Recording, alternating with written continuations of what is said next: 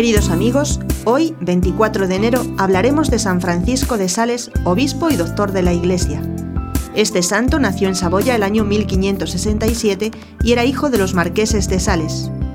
En la universidad, las doctrinas calvinistas sobre la predestinación le provocaron una profunda crisis al creerse condenado. Emitió entonces un voto de amor y de confianza en Dios que le permitió recuperar la paz.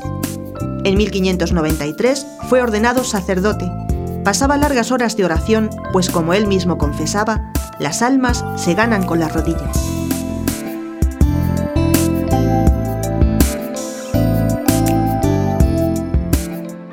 Su celo apostólico no tenía fronteras.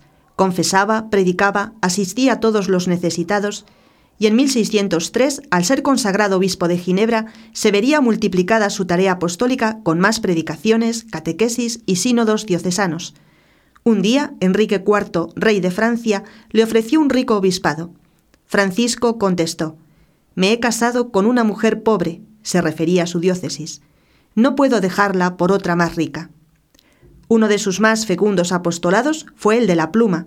Son obras suyas el Tratado del Amor de Dios, el arte de aprovechar nuestras faltas, cartas, controversias y quizá su mejor libro de perenne actualidad, Introducción a la vida devota, que comprende una serie de normas para santificarse en el mundo.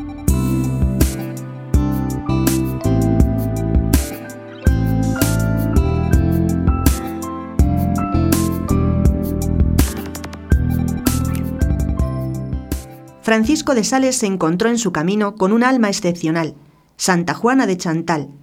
Juntos fundaron la Orden de la Visitación que consiguió pronto óptimos frutos. Su vida era muy intensa. En París conoció a San Vicente de Paul, quien diría después, Qué bueno será Dios cuando tanta suavidad hay en Francisco. Y es que San Francisco de Sales era exigente consigo mismo y ejemplo de moderación y de equilibrio para los demás.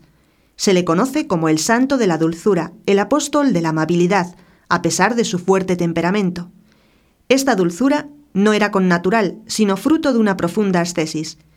Se cuenta que al hacerle la autopsia encontraron su hígado endurecido como una piedra, explicable por la violencia que se había hecho aquel hombre de fuerte carácter, que era en el trato todo delicadeza y suavidad.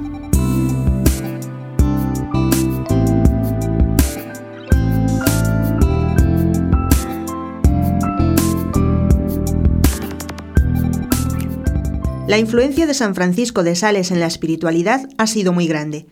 Cuando San Juan Bosco buscó un protector para su familia religiosa, lo encontró en él, y por eso su obra se llama Salesiana.